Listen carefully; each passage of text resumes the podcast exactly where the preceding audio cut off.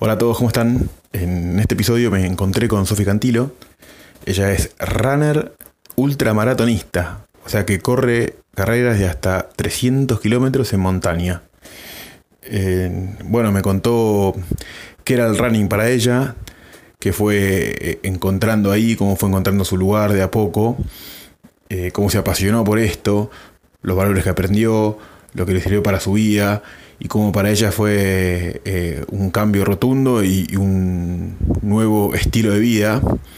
Así que les invito a que, la escuchen y espero que, lo disfruten como, como lo disfruté yo. Hola, estamos con Sofi Cantilo. Eh, ahora le vamos a pedir que ella eh, se presente como quiera. ¿Cómo estás, Sofi? Bien, muy bien si vos justamente si tuviese que presentarte por ahí eh, una tarjeta personal, eh, profesional, ¿qué, ¿qué, pondrías? Y pondría madre por dos, ultramaratonista y un millón de cosas más. un millón de cosas más en la tarjeta. Un millón de cosas más, sí. Muy bien, muy bien. y dijiste ultramaratonista, que es un poco lo... Ultramaratonista. te, quise venir a escuchar para que nos cuentes un poco de eso. Bueno, la, ultramaratón es toda carrera de más de 42 kilómetros y 195 metros, que es la distancia de la maratón. Yo hago esas carreras, arranqué directamente por las de 80 kilómetros, después pasé a las de 100, a las de 160, que son 100 millas, es una distancia muy típica. Después hice una de 200 kilómetros y después empecé a hacer las de 200 millas, que son entre 328 y 384 kilómetros. Ah, ¿en cuánto tiempo los... ¿Cuántos días? ¿Es un día solo? Yo hago carreras en una etapa. Ah. Esto quiere decir que vos salís del arco y hasta que no llegas de vuelta al arco, la carrera sigue. Vos tenés X tiempo para hacerlas, eso depende de cada carrera, de cada organización, de cada circuito. Y en ese tiempo vos puedes hacer lo que quieras, siempre y cuando sea respetando el recorrido y las reglas de la carrera. O sea, podés dormir, pero lo que vos dormís no se descuenta de tu tiempo de carrera. Entonces también ahí hay un tema de estrategia y de qué es lo que querés hacer. Yo en general en una carrera de 300 kilómetros, 300 y pico, duermo como máximo dos horas. Entonces son por ahí, estoy 72 horas de carrera eh, habiendo dormido dos horas. El tiempo de descanso es parte de la carrera. Claro, exacto. Entonces, bueno, Ahí tiene que ver, tenés corredores que van a llegar y que por ahí van a descansar un poco más o se toman esos descansos con más tranquilidad. Yo en general trato de hacer mi mejor carrera posible y en general me va bastante bien, entonces trato de ir compitiendo por algún puesto y trato de dormir poco. Y ahí se plantea también un tema de estrategia que a mí me gusta mucho en estas carreras, que si vos dormís mucho vas a perder puestos, pero a la vez si dormís poco por ahí empezás a alucinar, tu cuerpo empieza a responder muy mal y bueno, perdés por ahí la carrera por eso. Entonces, por descansar mal a veces no es mejor, claro. No, a veces descansar mal también te hace ir muy despacio. Ahí con dormir una hora y cuarto, algo así, tenés como un reseteo del cuerpo total que es increíble. Se escucha... Eh, bueno, ultramaratonista se me hace como que es más que maratonista y que lleva un esfuerzo enorme y ¿Y cuál es el, qué es para vos ser ultramaratonista? Y yo descubrí lo que más me gustaba en la vida haciendo esto. No lo descubrí de chica, no lo descubrí en la adolescencia. Para mí correr siempre era lo peor que me podía pasar, era un castigo. Y a los 25 años descubrí lo que era correr a través de las carreras. Me enganché primero con lo que era la carrera de calle, con la energía de la gente y después fue transmutando eso, conocí la montaña, me enamoré profundamente de la montaña y de la energía de la montaña. Cambié la energía de la gente por la energía por ahí de la tierra o de la naturaleza. Y para mí que vivo en la ciudad, poder ir ahí, me desconecto de absolutamente todo y volvés como algo muy primal, absolutamente primario. Lo único que tenés en la cabeza es poner un pie delante del otro, comer, hidratarte y sobrevivir básicamente. Entonces la conexión con vos se hace total. Y ahí, llevando el cuerpo tan al extremo, eh, al extremo del cansancio, al extremo del dolor y atravesando tantas cosas, no te queda otra que encontrarte con tus peores demonios así, cara a cara. Y bueno, termina siendo como una lucha interna bastante cruda que me encanta, me encanta todo lo que sale de ahí. Y, ah, mira, es como, es una carrera, es contra vos. Es contra tu cabeza. Ah. Es siempre contra tu cabeza. En una carrera, sea montaña. Sí. Es vos o... tu cabeza es tu peor enemigo. A ver, el maratonista que está peleando con 42 kilómetros, que está con la tiranía del reloj, porque yo tengo la tiranía del cansancio, del dolor, de esto, del otro, pero por ahí el, maratonista tiene la tiranía del reloj, el corredor de calle, y que no se puede ir 5 segundos de ese tiempo, que esto, que el otro, y llega el momento en el cual se encuentra con... Y termina siendo una pelea con tu cabeza. Vos poder podés. Tu cabeza. Sacando obviamente situaciones en las cuales, bueno, la panza tuvo... Obviamente te pueden pasar otras cosas, pero la mayoría de las veces lo único que pasa es tu cabeza que te dice que no podés. Que es lo mismo que te pasa en todos los aspectos de tu vida. Ahí es donde relacionás con. Ahí fue donde te enganchaste vos. Sí. Que, que, fue lo mejor de tu vida porque te encontraste con. Y de golpe, de alguna manera.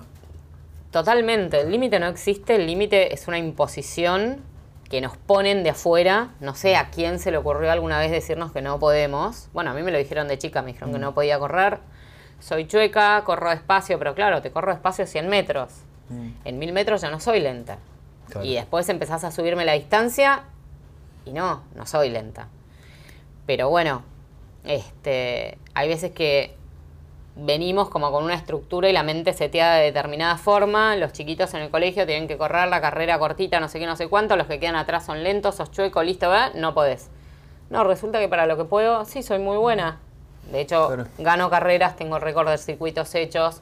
Este, me va bien vos dijiste que era algo que hacías, no te gustaba y que después lo descubriste. ¿Sentís que esto que me dijiste recién es lo que descubriste que podías? Obviamente, a ver, cuando vos sos chico y te dicen que no podés hacer algo, o ahora mi hijo viene de tener una muy mala experiencia con el fútbol, porque justamente no tiene una habilidad natural tampoco, y los chiquitos se le burlaron, y esas experiencias, la verdad es que te marcan un montón y vos ir creciendo con el no puedo, no puedo, no puedo, te lo crees. Entonces directamente no lo haces y salir a dar la vuelta que te mandan a dar en el colegio, no sé, de entrar en calor o de lo que fuera, vas a hacer una tortura. Porque vos tenés la cabeza seteada en que vos no sos para eso. Claro. Entonces, de verdad el límite, el problema del límite es de la persona que te lo pone. Entonces, vos decís que a vos de chica cuando corrí, cuando corrí a vos te dijeron que eras lenta, que todo lo que me dijiste decir, y descubriste que no. Exacto. Que podías. Exacto. El límite te lo habían... El límite venía de afuera. Y la verdad es que a partir de ahí, yo, bueno, cuando empecé con las carreras de 160 kilómetros, que me encantan y que es una distancia aparte, como te decía, como muy característica del ultramaratón, para mí era como lo máximo. Yo en ese momento pensaba que no había más. Este, y un amigo siempre me decía como en chiste chica dura. Y a mí me quedó. Y un día me dijeron, por otra circunstancia de mi vida, tipo, hey, chica dura que corre 160 kilómetros, esto no es una carrera, esto es otra cosa. Y yo en el momento lo sentí y dije, sí, es verdad. Y después, solita en la cama, pensaba y decía, no, no es otra cosa. Y es lo mismo, a mí me dijeron que yo no podía correr y ahora te corro 160 kilómetros y te salgo primera, segunda, tercera, quinta, no importa, termino 160 kilómetros. Yo puedo con esto también. El límite es tuyo. Vos no podrás con esta circunstancia. Yo voy a poder. Y pude. Es o, así. Lo, o, lo vas a llevar al límite. El límite es de personas limitadas. Yo no me considero una persona limitada. Y correr me enseñó eso. Te enseñó que no sos una persona limitada. Exacto. Y que el límite es de la persona que te lo pone, no es tuyo. Si vos tenés un problema con algo y vos no podés resolverlo y vos no podés dar más que eso, bueno, es problema tuyo. Yo puedo. ¿Por qué no? Está muy bueno. Es una buena filosofía de vida, ¿no? el límite te lo pone la persona limitada. Y como esa persona no puede, por ahí está inconscientemente, quiere que vos tampoco puedas. Porque es, es más fácil sentirse bien con uno que uno no puede si nadie más puede. Claro. Ninguno puede. Ahora, si todos pueden y vos no puedes, de golpe te sentís mal. Entonces, a veces creo que la gente que te pone los límites este, pasa más por ese lado que por otro. Y, hay como una... Eh, pues, ¿sabes? Cuando corres, como es el cansancio, digo, mi experiencia y, Sí, sí, sí. y decís, uff, y querés conectar, te pones música. A los que escucho de los profesionales es todo lo contrario, ¿no? Es como que conectar lo más posible con esa experiencia. ¿Es un poco es así? Lo que pasa también es que yo estoy muchas horas. Muchas Sí. horas son 66 horas, 72 Sí, horas. claro, en carrera es una locura. Yo corro en la montaña. Cuando yo entreno acá, la mitad de las veces voy escuchando música. Mm. eh, pero yo personalmente creo que en la montaña debería estar prohibida la música. Claro. Porque tenés que estar consciente de tu entorno, eh, tenés que estar atento si llega a haber un animal, si llega a haber un corredor herido, si llega a haber alguien tratando de avisarte algo, sea un corredor herido o cambió el rumbo o hay esto más adelante o hay esto más atrás. Y si vos vas con música, no vas atento a eso. Al margen de eso, en carreras tan largas, es inevitable que empieces como a perder contacto con la realidad. En serio. O sea, empezás a alucinar, a ver cosas que no son. eh, de golpe cosas que son, crees que no son. Porque como ya tenés la cabeza tan mal. Entonces si vos encima eso le agarrás y le metes otro estímulo que te saca de donde estás, estás en problemas. Tenés que estar lo más enfocado posible en lo que está pasando. Mismo para una pavada, para ver una raíz que hay delante tuyo. Viste, vas por un sendero chiquitito, hay quiebres en el terreno, hay piedras, hay raíces, hay de todo. Tenés que estar lo más ahí posible. Pero es por eso de que si, sé, como que si quieres superar algo, tenés que concentrarte en eso y no Totalmente. eh, sacarlo, ¿no? Totalmente. Y para mí también suma mucho, sí, cuando querés sacar, levantar la cabeza y mirar alrededor y darte cuenta por ahí los lugares en los que estás, que son una locura. A dónde te trajo todos los pude de antes, ¿no? Exacto. Que, que de repente tus pude te llevaron a una montaña espectacular. en- Y que también tiene que ver con el hecho de decir, este, me estoy quejando porque estoy acá, porque me duele, porque estoy cansada, porque quiero dormir, porque tengo frío, porque esto, porque el otro. Y de golpe se te abre el paisaje, estás en un valle increíble, tenés adelante cosas que vos nunca en tu vida te imaginaste que existían siquiera. Y decís, ¿de qué me quejo? Claro. Yo tengo suerte, yo soy... O sea, no se puede creer lo que estoy viviendo y lo afortunada que soy. Me hace acordar a, los- a- a- relacionado también con, con tu ser mamá, ¿no? Que Sí. pasa mucho eso, me tengo que despertar 4 de la mañana, por ahí esta etapa está haciendo, pero no, cuidar al chico, no puedo hacer No, esto. totalmente. Y de repente, no sé, el cariño del niño. No, te- no, cualquier cosa, se despiertan a la mañana y es Sí. lo más increíble que hay. Lola, bueno, dejó los pañales y qué sé yo qué, y ahora por ahí cada tanto se despierta a la noche que quiere hacer pipí, y yo digo tipo, no, por Dios. Yo estoy muy acostumbrada a que mis hijos duermen toda la noche. Muy mal acostumbrada. Otras mamás me deben odiar, pero Claro. este, le saqué el pañal a Lola y a mí me implicó tener que despertarme de vez en cuando, de vez en cuando, pues ni siquiera son todas las noches, porque quiere hacer pipí y me quiero matar. Pero bueno, ta- es como decís vos, de golpe miro y digo, tipo, pará, tengo una hijita de tres años que se despierta sola a la noche, no se hace pipí. ¿De qué me quejo? Claro. Es lo más maravilloso que hay. Soy mi madre, claro, sí. Este, está, está, como es una guía, está como orientada a, a la gente que está en búsqueda, ¿no? Sí. ¿Y qué a- para decirle, venite al, venite al running? Venite al running. Este, para mí el running sirve en muchos aspectos. Hay gente que el running le resuelve la vida socialmente también. Porque encontrás un grupo de pertenencia, encontrás un grupo de amigos, encontrás gente con la cual compartís una pasión. Yo, bueno, ahora el grupo de entrenamiento prácticamente no estoy yendo, pero yo en un momento iba dos veces por semana al grupo de entrenamiento, y después me quedaba a tomar el desayuno con mis amigos. La verdad es que veía a mis amigos del running mucho más que a mis otros amigos. Al margen de que creo que los amigos que te vas haciendo de grande tienen el valor diferencial de que es gente con la que compartís un montón de cosas, entonces por ahí es más fácil hacerte amigo en algún punto. Este, y bueno, y acá compartimos una pasión. Y hay gente que le resuelve eso, que tienen programas, que salen, que esto, que lo otro, y está buenísimo. Eh, también te resuelve la parte de cuidar tu cuerpo. Y sabes que estás haciendo algo bueno para tu físico y que de golpe también es algo bueno para tu mente. Entonces, tenés un problema, y yo siempre lo digo, cuando estoy más cruzada es cuando menos ganas por ahí tengo de salir a correr, o a veces me, me agarra lo contrario, de golpe y digo, tipo, no doy más, no doy más, no doy más, me tengo que cambiar y tengo que salir. Claro. O, o, a ver, o empiezo a matar gente o salgo a correr Claro. y me pongo mis zapatillas y me voy y chau. Y hay veces que al revés, que es como que me pesa tanto todo lo que me está pasando que no tengo ni energía para salir. Y entonces le empiezo a dar vueltas y empiezo a procrastinar y que no, y que bueno, y que bla, bla, bla. Y de golpe salí y vuelvo y tengo la cabeza aireada. Y ese problema que me parecía imposible de resolver, por ahí no lo resolví, pero le encontré muchas vueltas diferentes, lo vi desde otros lugares. Esto de que te entra aire al cuerpo, te termina entrando aire también a la cabeza, es real. Claro. Oxigenás las células del cerebro. Entonces pensás diferente. Es realmente mágico. Como tenés más rendimiento por todos lados. Para todo. Y yo para trabajar, que yo trabajo con muchas cosas diferentes, trabajo mucho desde mi casa. eh, cuando tengo por ahí un problema en el trabajo, estoy trabada con algo, lo que sea, cuando salgo a correr por ahí es cuando más lo resuelvo. O cuando armo la semana, o cuando empiezo a ver cómo voy metiendo las cosas. Este, para mí es un momento altamente productivo al margen de mi entrenamiento. Y es productivo mentalmente hablando. Es productivo porque te hace pensar con más claridad. Me hace pensar con más claridad, me ayuda a resolver problemas, este, me ayuda a organizarme también. Te conecta con ese puedo, ¿no? Que me Con el puedo y además es un momento muy creativo para mí. Ah, mirá. Este, es en el momento en el cual se me ocurren mis mejores ideas. Mirá. Y, que a ¿por veces voy corriendo que- y empiezo a tratar de anotarlas en una nota del sí, sí. teléfono porque después me las olvido. Sí. Este, Como momento de inspiración para el running, sí. Tremendo.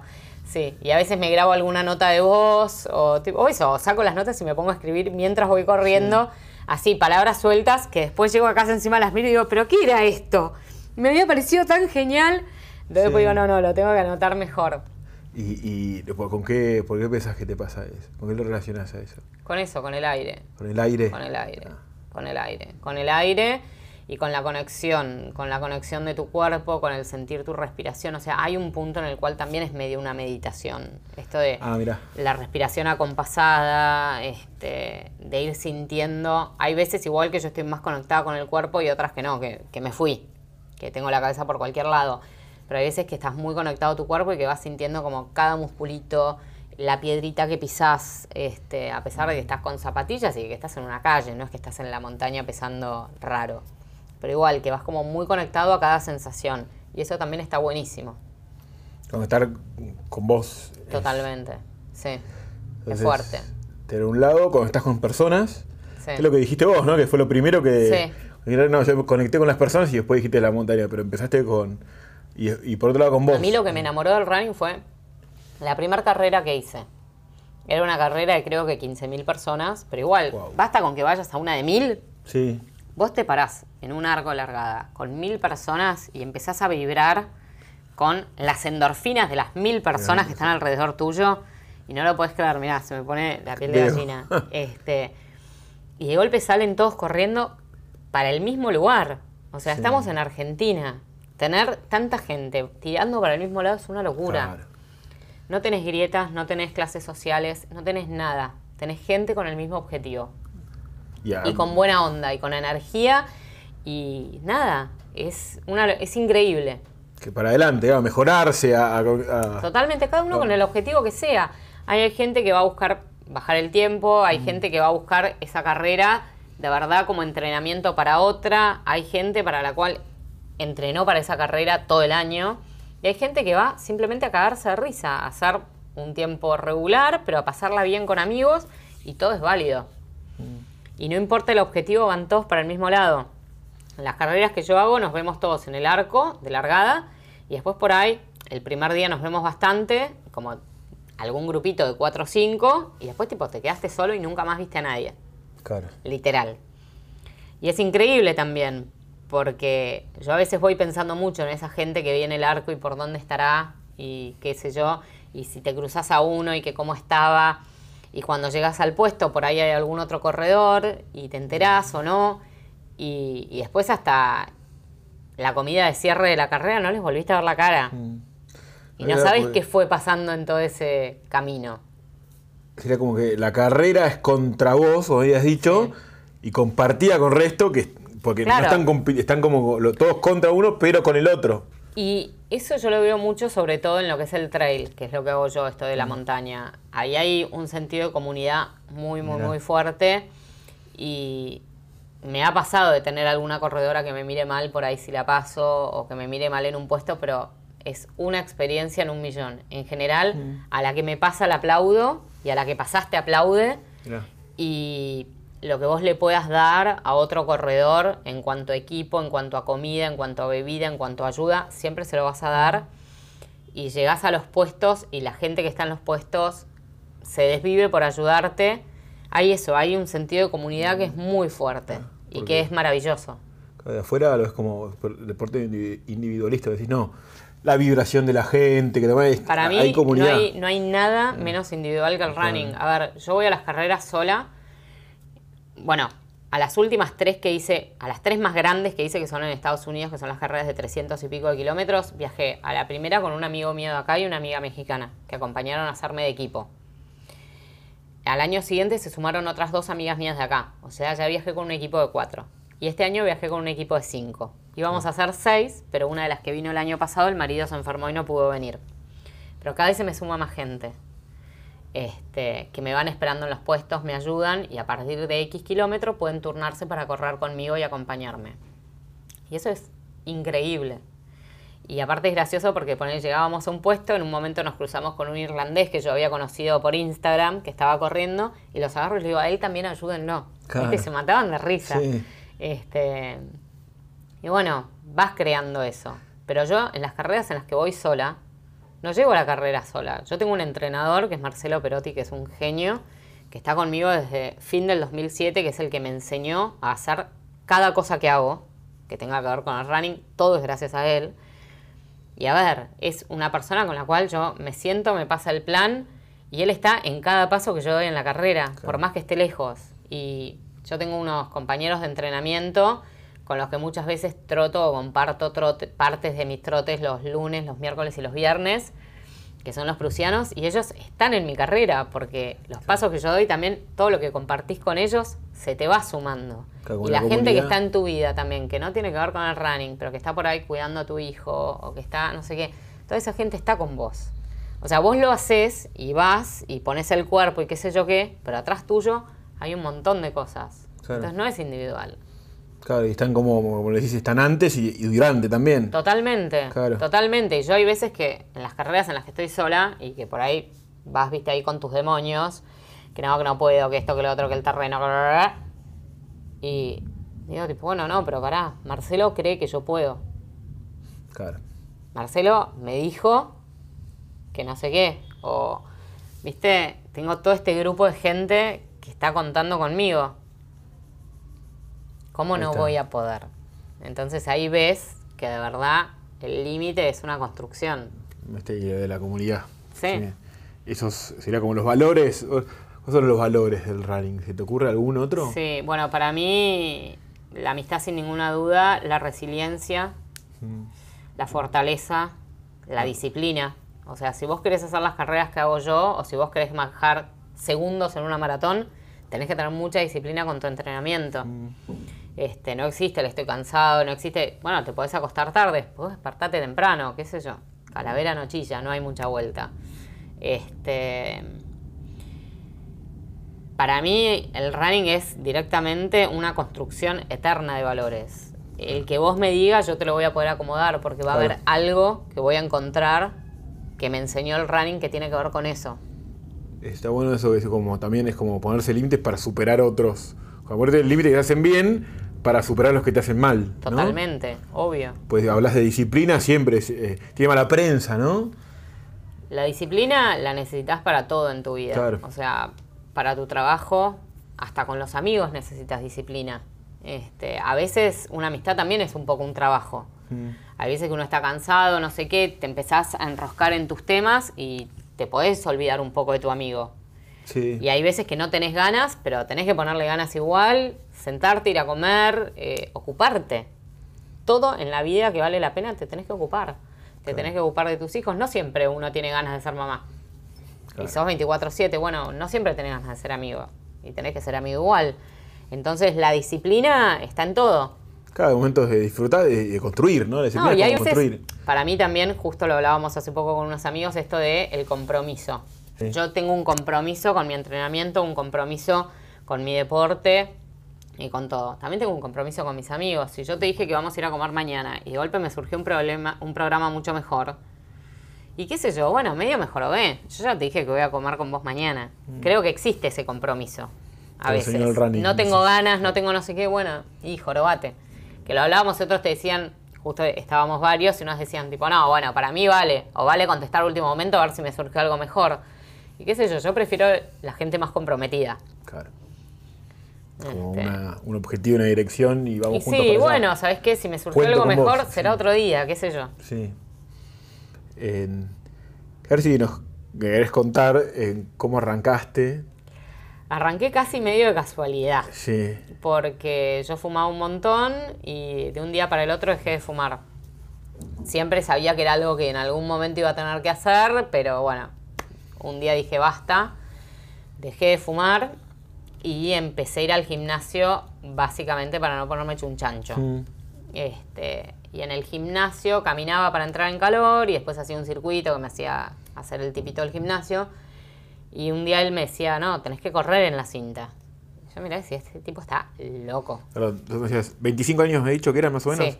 Y fumadora compulsiva, Fumadora full, compulsiva desde los 12. Y sedentaria. Total. Eh. Bueno, de hecho en el colegio me llevé gimnasia dos años. Ahí va. O sea, tercer y cuarto año me llevé La gimnasia. ultramaratonista. En quinto año creo que no te podías llevar gimnasia, Claro. entonces no me la llevé. Este, Ah, Desde ahí arrancaste. Sí. Horror. Y ahí nunca más. O sea, terminé Sí. el colegio y fue lo último que había hecho deporte. Ahí Sí. ya está. Y bueno, me anoté en el gimnasio. El tipito pretendía que yo corriera. Que yo miraba y decía, este tipo está loco. Pero bueno, me subí a la cinta. Traté de correr, no llegué al minuto. Y dije, bueno, ya está, unos segundos, camino un poco, otros segundos, camino un poco.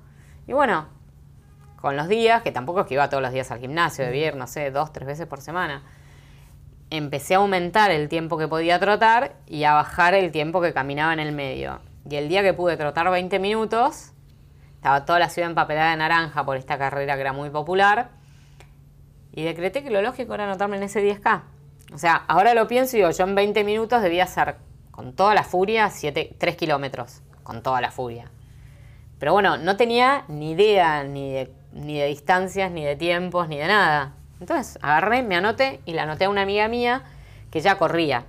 O sea, nunca había hecho una carrera, pero salía y corría una hora Claro, se bancaba los un 10 par de veces claro. por semana, seguro. También como para mantenerse, pero bueno, nos anotamos las dos. Y ahí, esa tarde, salí a correr a la calle por primera vez. Yo tenía, tengo una muy amiga que vive en Martínez. De hecho, mañana voy a pasar un ratito por su casa.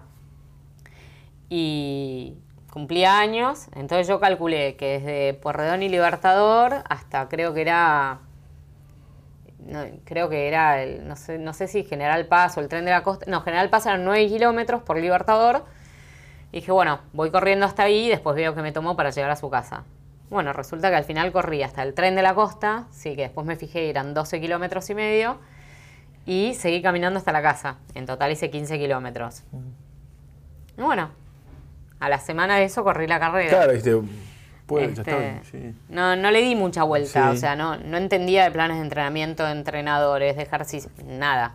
¿Y cuándo llegó eso? ¿Después de la carrera? No, ahí, bueno, me anoté en un grupito de entrenamiento medio, medio pelo, con unos entrenadores medio pelo.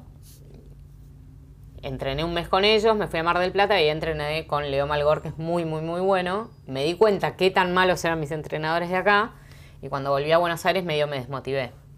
Este, empecé a hacer cada vez carreras más largas, hice mi primer 21K con uno de mis hermanos. Y bueno, estuve todo el año así, medio vagando sola, hablando cada tanto con Leo, que me daba algunos tips y algunas cosas. Y en octubre lo enganché a Marcelo. Yo tenía una amiga que ya corría, Belén, que es la madrina de mi hija, de hecho, que me dijo, siempre me decía, vení con Marcelo, vení con Marcelo, y a mí me daba desconfianza porque era un tipo muy popular y demás. Y bueno, mi entrenador, los otros que yo conocía de Buenos Aires, también los veía todos como muy cancheritos y con poco contenido. Y bueno, llegué a Marcelo y me sorprendió. Ese prejuicio que uno tiene que, del que tiene que ir sacándose. Sí. Este, bueno, de a partir de ahí quedamos y empezamos a construir un camino increíble juntos. Hice mi primer maratón, hice mis primeros cruces de los Andes. A los tres meses de estar con Marcelo hice mi primer podio. Ahí te comprometiste y ya ahí fuiste runner, fue como algo más. Sí, sí, se empezó a hacer como que se empezó a dar de a poco. Empecé a decir, bueno, si yo quiero hacer estas carreras, si no quiero romperme el cuerpo y quiero hacer esto para siempre, porque lo primero que tenía claro es que lo quería hacer para siempre, Sí. bueno, tengo que comprometerme con el entrenamiento. Este, y cuando hice mi primer podio y me di cuenta que encima era buena, dije, bueno, sí, esto amerita el compromiso Claro. y amerita las despertadas temprano y esto y lo otro. Y bueno, después empecé a ir dándome cuenta de que lo que me gustaba eran las distancias más largas, que me gustaba subir, entonces busqué mi primer maratón de montaña, fui a mi primer cruce de los Andes, hasta que me enteré que existían las carreras de 80 kilómetros y dije, o sea, no sabía que me iban a gustar, pero estaba segura. Yo dije, creo que mi camino es ese. Y bueno, busqué la primera de 80, lo planificamos con Marcelo. Enseguida me bajó, me dijo, este año no, el otro. Me dice, a ver, la vas a hacer, la vas a hacer bien, seguramente vas a un podio. Pero si vos querés correr toda la vida, no es el momento todavía. Tu cuerpo necesita sumar más kilometraje, vamos despacio. Y dije, bueno, ok. Y eso también es un compromiso porque de golpe estás dejando lo que tenés ganas. Y yo que soy muy impulsiva y muy de que quiero todo ya y ansiosa, de golpe era no, paciencia. Mirá. Y esa paciencia que me fue enseñando mi entrenador para la vida y para los entrenamientos, me sirve después para las carreras, porque las carreras de 80, 100, 160, 300 kilómetros, necesitas muchísima paciencia. Claro, de, la fumadora compulsiva, que es todo ya, a, a la, a la corredora paciente, ¿no? Y, y- Exacto. Y, cuánto se escucha que lo disfrutás eso y no el otro. Totalmente. En- y pensando en, en la gente que quiere empezar, ¿no? Vos dijiste, empecé, es así, es esa la- la- lo que decís, empiecen como lo que puedan, si es un minuto, es un minuto. No, un minuto es un montón. O sea, Claro. si ya corres un minuto, Sí, estás bárbaro para empezar. claro. Eh, el primer problema a veces es, como no lo puedo hacer, no empiezo. Y si no empezás, nunca lo vas a poder hacer. Entonces, empezá con lo que tengas. Empezá caminando y si te animás, trotas un poco y vuelves a caminar y arranca. Y Claro. es más, a veces ir a un grupo de entrenamiento, aunque sea caminar, sirve porque te da esta disciplina, te obliga a ir y te va moviendo. Entonces, por ahí, llama a un entrenador, llámalo a Marcelo, al que sea, vas al grupo y caminas la entrada en calor por ahí y por ahí, cuando hacemos trabajos intervalados, no los puedes hacer a un ritmo fuerte, pero al menos puedes correr ese intervalo. Entonces te va sirviendo y de a poco vas construyendo. Pero muchas veces pasa eso, tipo, ay, bueno, como no estoy flaca, no voy al gimnasio porque está lleno de flacas. Bueno, nunca vas a estar en la forma que querés si no arrancás. Claro, sería como no, no esperar estar bien para arrancar, sino arrancar para estar bien. Exacto, esa es la forma. Esa, esa, esa sería lo que... Sí. Y esa fu- fue como te, te pasó a vos también, Sí. dijiste arranco. Sí, Y- sí, y y, acá- yo la verdad es que llegué a las carreras de casualidad y si a mí no me hubiesen dicho correr en la cinta, nunca hubiese corrido. Claro. Nunca lo hubiese hecho. Y de golpe cuando vi que trotaba un poco y qué sé yo qué, y que trotaba 20 minutos, que para mí era imposible, era algo que nunca en la vida iba a poder hacer, de golpe me metí en un 10K. Y de vuelta, yo no sabía. Si yo hubiese sabido del 3K al 10K, por ahí nunca lo hacía. Claro. O por ahí nunca eh, no fue el objetivo de entrada. No. Diciendo, el objetivo fue arrancar y estar mejor. No, y de golpe miré y dije, dije, ¿qué es esto? Toda la ciudad naranja, bueno, vamos. Y me acuerdo, sí, que yo fui a esa carrera eh, casi sintiendo como puedo ir ahora a un 100K. Para mí era una locura y bueno, y si quiero ir al baño, ¿y dónde puedo ir al baño? Yo ahora pienso y digo, tipo, en 10K no vas al baño. O sea, Claro. ¿De qué hablamos? Estamos hablando menos de una hora. Bancate. Este, Y no, para mí era como un- era una travesía Sí. iba a hacer algo complejo, largo, tremendo.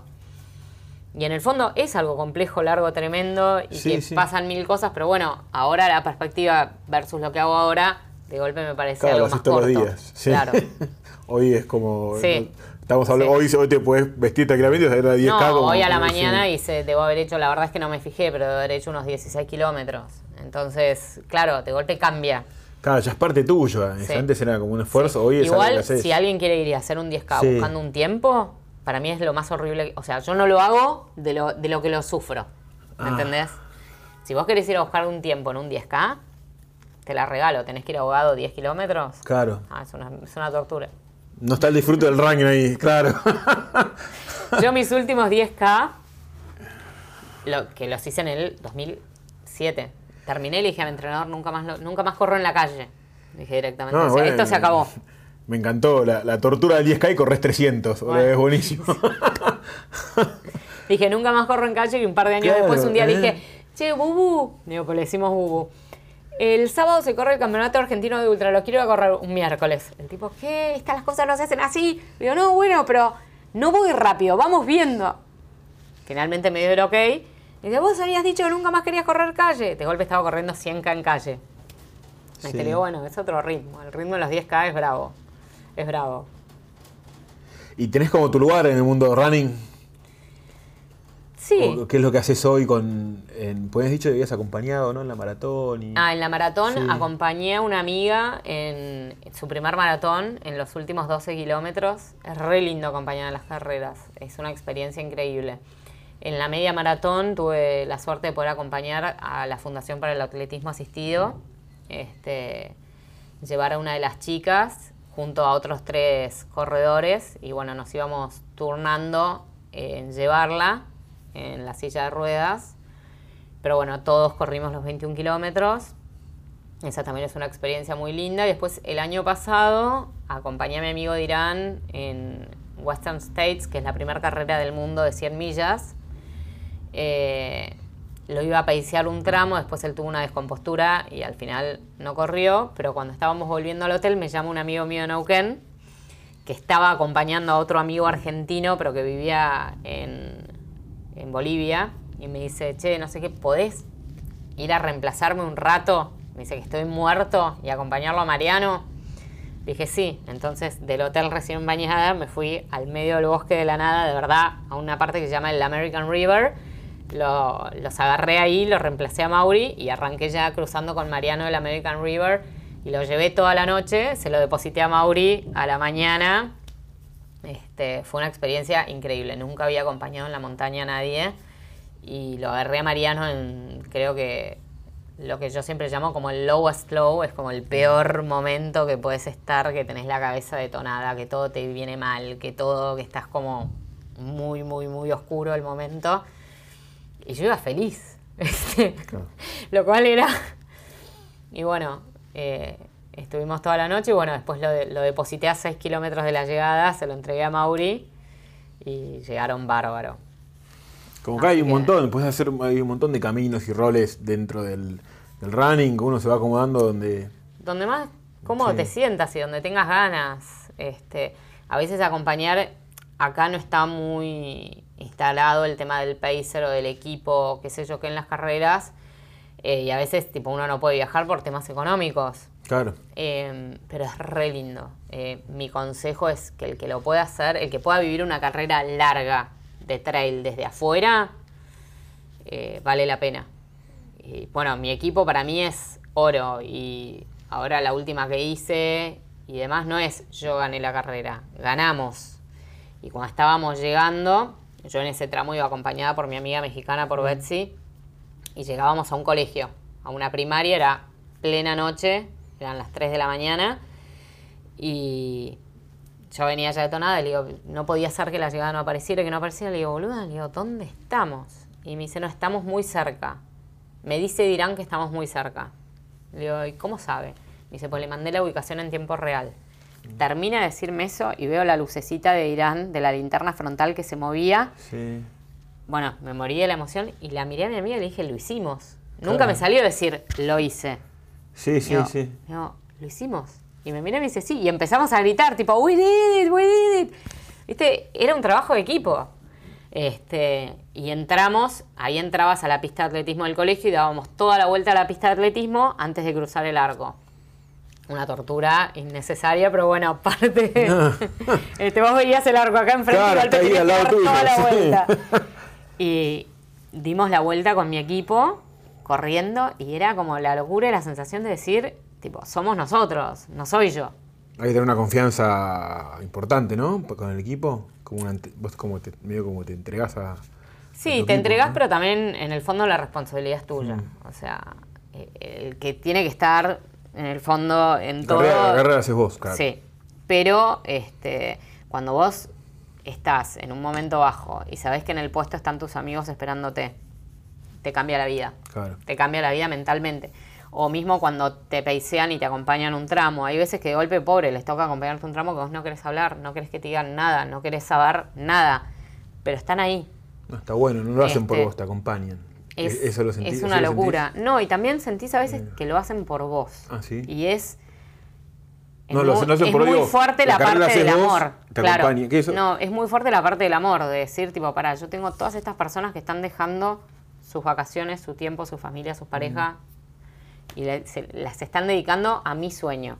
Termina siendo el sueño de todos. De todos, sí. Y termina siendo, de vuelta, un trabajo en conjunto. Este. Pero no deja de ser que lo están haciendo por vos en un punto. Y vos decís, tipo, wow, eh, qué fuerte todo este amor, qué fuerte toda esta cosa que se genera. Y llegás a un puesto y te sentás y hay alguien que te saca la mochila y que te va a poner el sándwich que, que vos ya, o sea, que ya saben qué sándwich querés, o, o que por ahí se va a bancar que de golpe lo mires y digas, no, mejor no quiero más este. Entonces todo lo que trabajó y te hizo lo tiene que dejar y ponerse a hacer otra cosa. Claro, Eh, es, es eso igual del compromiso de los, ¿no? Que me decías antes. eso, es compromiso. Que es- para- ahí está el amor. Y el para mí, sí, y para, a ver, la última carrera que hicimos Bigfoot, este, el primer día hizo muchísimo calor, se cagaron de calor. Esa noche, yo estaba con Dirán, cuando estábamos arriba de la montaña más alta de toda la carrera, empezó a llover. Empezaron a caer rayos que nos caían, pero a medio centímetro. Una locura. De hecho, si escuchás los podcasts o ves publicaciones sobre la carrera, todos los corredores te decían que tenían miedo por sus vidas. Nosotros estábamos como en otra dimensión. Nos perdimos ahí. Nos empezó a granizar. Nos caían pelotas de hielo en la cabeza. ¿Viste? Y llegás a un puesto y están tus amigos que no vienen y que la están pasando bien. Están cagados de frío, mojados de pies a cabeza, Sí. pero ahí con vos. Ahí con vos, sí. Al día siguiente fue un día nublado, no se veía nada, qué sé yo qué, pero estaba bien. Y esa noche empezó a llover y no paró de llover por más de 24 horas. Y te están siguiendo en un auto, sin dormir, por senderos de montaña horribles, con lluvia, o sea, más incómodos que vos, porque vos dentro de todo estás moviéndote. Ellos están pasándola mal y tratando de que no se mojen tus cosas y de llevarte todo al puesto. Y por ahí desde donde dejaron el auto al puesto tienen una milla este, que tienen que hacer caminando, cargando una valija llena de tus cosas, por si justo ahí querés algo diferente. a- Claro. Y bueno, Está- es- ese ese, ah, compromiso o amor es lo que te, te lleva, te tira para adelante. Es- siempre. Está buenísimo, está buenísimo. Mirá vos el, el running que parecía que era tan para mí, ¿no? Desde la No, ignorancia no. que es tan individual y me No, contás no, todo, no, no, no, que la comunidad es lo no. casi uno de los pilares más grandes. Te diría que es el pilar. Es el pilar. Y en Estados Unidos, en los puestos de hidratación, en las carreras, no es gente paga, son voluntarios. Con lo cual, ahí ves qué tan fuerte es el sentido de comunidad y qué tan fuerte es el amor. Es gente que deja todo y viaja al medio de la nada a pararse en un puesto durante por ahí 100 horas este, a darle de comer, cocinarles y ayudar a corredores que nunca en su vida vio. Mirá. Ah. Me dijiste que, mm, que estabas con ganas de hacer un podcast, como que esto te gusta, toda la, encanta. la difusión de esto, veo, ¿no? Estoy muy adicta a los podcasts Sí. de afuera. Estoy escuchando mucho, mucho podcast de afuera, todo el tiempo, de running, sí. Me gusta, creo que bueno, cuando el conductor es piola y Sí. cuando el entrevistado es piola, salen unas cosas espectaculares. Me mato de risa, a veces voy corriendo y me empiezo a largar carcajadas, veo que la gente me mira y estoy divertida, estoy enganchada. ¿Te gusta Y todo aprendo un montón también. Mirá. Porque de golpe podés conocer experiencias de gente que nunca, con la que nunca vas a poder charlar. Sí. Y bueno, todo eso te suma. ¿Y a vos te, te gustaría esto de, de, con el running, difundir, difundir el running o, compartir experiencias? Eso es lo que... Sí, una mezcla de las dos cosas. Sí. Sí. Compartir experiencias propias ajenas, porque Sí. mi idea es como hacer algo así, con entrevistados, y que cada uno pueda compartir su experiencia y en base a eso se vaya sumando y aprender. Genial, esto. Y, y fue, ¿es sanador para vos? ¿Fue sanador para vos el running? Para mí es recontra sanador. A mí cuando se murió mi papá, Sí. se murió una noche Y mi mamá estaba de viaje, nos tuvimos que quedar con mis hermanos ahí despiertos esperando que sea un horario lógico para llamarle y decirle que Sí. el señor con el que estaba casada hacía más de 50 años se había muerto. o sea, un horror. Eh, y volví a casa tipo 5 de la mañana, por ahí. Me acosté un rato y de golpe dije, tipo, no, basta. Me levanté y corrí dos horas. Claro. Así. Este, salí a correr como sin rumbo, pensando, bueno, troto una hora, como hacerlo de siempre. Y de golpe había corrido dos horas algo. Mm. Paré y fue como, bueno, ahora podemos seguir. Encaramos esto. Sí. Y también el, cuando al día siguiente volví del entierro, eh, eran, era medio tarde. Y también me cambié y salí a correr. Sí. Porque como que necesitaba. Todo era como una nebulosa, sí, necesitaba eso, como respirar y, y enfocar un poco. Claro, ahora lo nombraste a tu papá y no- por ahí me gustaría preguntarte de eso, porque fue una familia muy ligada al deporte, qué raro que tan grande, ¿no? Sí. Lo enganchaste de, de grande, sin embargo, pero tenés- Sí. ¿pensás que hay, hubo alguna semillita en la infancia o, o no? nada No, ver, mis eh? papás siempre se hicieron todo lo posible porque yo hiciera deporte, Sí. me llevaban a clases de tenis, Mm. insistían, insistían, insistían. Ellos jugaban al tenis todas las mañanas, todos los sábados y todos los domingos. Sí, Eh, y no, nunca hubo forma.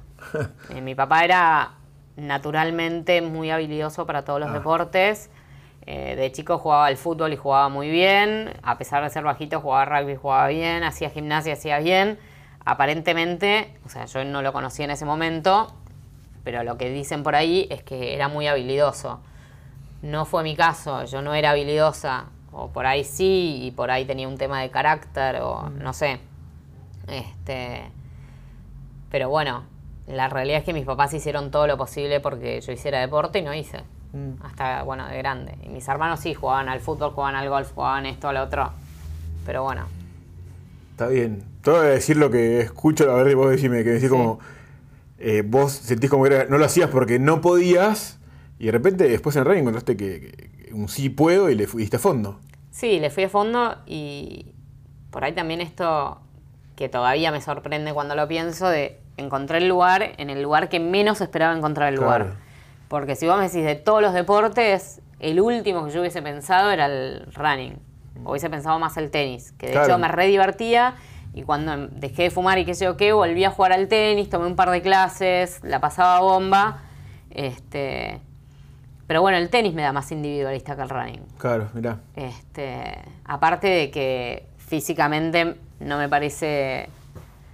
No sé, bueno, lo que me empezó a pasar también es que le dedico tanto tiempo al running que no tengo mucho tiempo. Que es como lo Y- tuyo. sí. Y tengo mis amigos, y tengo mis hijos, y tengo mi novio, y tengo mi vida, y no puedo meter nada más. Ah, Todo bueno. lo que meto, lo meto para mejorar en el running. O que me sirva, o Ah, apuntando a ese camino. ¿no? Te- eso que decís de chica medio peleada con el deporte, hasta encontraste el, el tuyo. Sí. Está, ¿no? Sí. Y a veces creemos que no, o que no nos gusta algo, Sí, y por ahí es que no sabemos todavía hacerlo. claro, no sabemos hacerlo, sí. Entonces la idea es empezar a hacerlo y, Sí. y, y fíjate. Sí. y, te- y Y a haciéndolo te vas a dar cuenta. Algo tan simple como salir a caminar. Salir a caminar también te da aire. Claro. O volverte del trabajo caminando. En vez de estar, viste, luchando en un colectivo o en un subte aplastado, con olores feos, eh, sin espacio, no sé qué, te volvés caminando y llegas a tu casa de otra manera. Pero, viste, llegás flojo. Esa para mí es la cosa, como que te relaja. Claro. Eh, bueno, buenísimo eso. Me encanta eso de- porque es un poco lo que busco es eso de que cada uno encuentre lo suyo y siento que vos encontraste lo tuyo con desde pensando que no podías al principio, encontraste lo tuyo en, en lo impensado, ¿no? En lo que aparte yo sí. que juraba que no me gustaba. Claro, ahí está. Juraba que no me gustaba, me decían correr y pensaba, me pego. Yo me acuerdo en un momento había salido con un chico que iba a hacer el cruce de los Andes. Yo decía, este tipo está loco, está pagando para ir a correr a una montaña y va a dormir en una carpa. Decía, o sea, ¿cómo puede haber alguien que haga algo así? Y bueno, y ahí Yo estoy. estoy. bueno, ¿querés contarnos, contarnos algo más o estás, no sé, cómo sentís para ir cerrando? No, no sé. ¿Te, te- te gustó la experiencia? Sí, me sentí súper cómoda, súper Sí. bien. Me gusta mucho la idea, esto Sí. de, de una guía de cosas para que la gente se sienta bien. Me parece que, que hace falta. Y eh, es un, ponemos un lugar donde te, puedes, te pueden seguir por Instagram. O... Sí, me pueden seguir por Sí. Instagram, arroba soficantilo. Este, y ahí estoy. Están mis entrenamientos, algunos pensamientos. Ah, es un poquito de todo. bien. Sí, sí. Eh, De vez en cuando hago críticas de libros. Ahora las dejé de hacer, pero debería volver porque la literatura es como mi otro gran amor. Bueno, Este, y bueno, ahí estoy. entonces. Bueno, bueno, muchas gracias. no a vos.